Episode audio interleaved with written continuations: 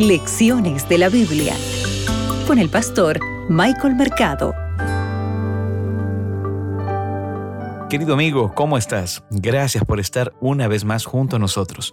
Soy tu amigo el pastor Michael Mercado y estamos aquí en Lecciones de la Biblia. Bienvenido a Radio Nuevo Tiempo, la voz de la esperanza. Para hoy, martes 21 de junio, Jacob bendice a los hijos de José. Abre tu Biblia, que juntos escucharemos la voz de Dios. Hoy meditaremos en Génesis, el capítulo 48, el versículo 3 y el versículo 4. El texto bíblico dice lo siguiente.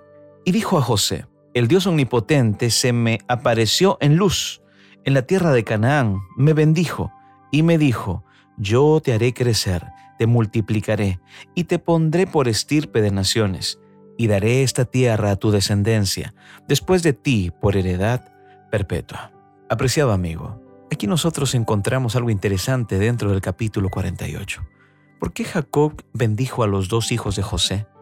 ¿Y por qué no bendijo a sus otros nietos? Sabes, aquí aparecen Manasés y Efraín. Ellos son los dos hijos de José. Son los únicos nietos que bendijo Jacob. Por lo tanto, son elevados de la condición de nietos a la condición de hijos. Aunque la bendición de Jacob implica una preeminencia del segundo, ¿verdad?, de Efraín, sobre el primero que era Manasés, debemos tomar en cuenta que la bendición del patriarca concierne esencialmente a José. Ahora bien, dentro del versículo 16 del mismo capítulo, versículo 15, nosotros encontramos aquí algunas expresiones, como por ejemplo, cuando se dice, ¿verdad? Me liberta de todo mal. Lo que vemos aquí es un testimonio personal sobre la fidelidad de Dios hacia ellos. Pero esto había pasado eh, en un tiempo atrás, ¿verdad? Pero ellos están recordando todo ello y también recuerdan la promesa para ellos en el futuro. Yo quiero hacerte una pregunta en este momento. ¿Tú también recuerdas la fidelidad de Dios en el pasado? Solamente recordando la fidelidad de Dios en el pasado, podemos nosotros tener esperanza en aquel futuro, en un futuro glorioso y grandioso, porque recordando las cosas del pasado, cuando Dios nos ha conducido pues solamente así podemos tener más fortaleza y fe en Cristo Jesús. ¿Sabes? El Salmo 77.11 dice lo siguiente, me acordaré de las cosas pasadas, de las cosas grandiosas que Jehová realizó. Yo te invito también que tú puedas recordar las maravillas que Dios ha realizado en tu vida. Ahora, tenemos que tomar en cuenta algo importante. Jacob también está teniendo en mente al Dios de Betel, este Dios de Betel que se presenta en Génesis 31:13, ¿verdad? Con el que luchó, recuerdas con el que peleó y con el que le hizo este cambio de nombre de Jacob a qué?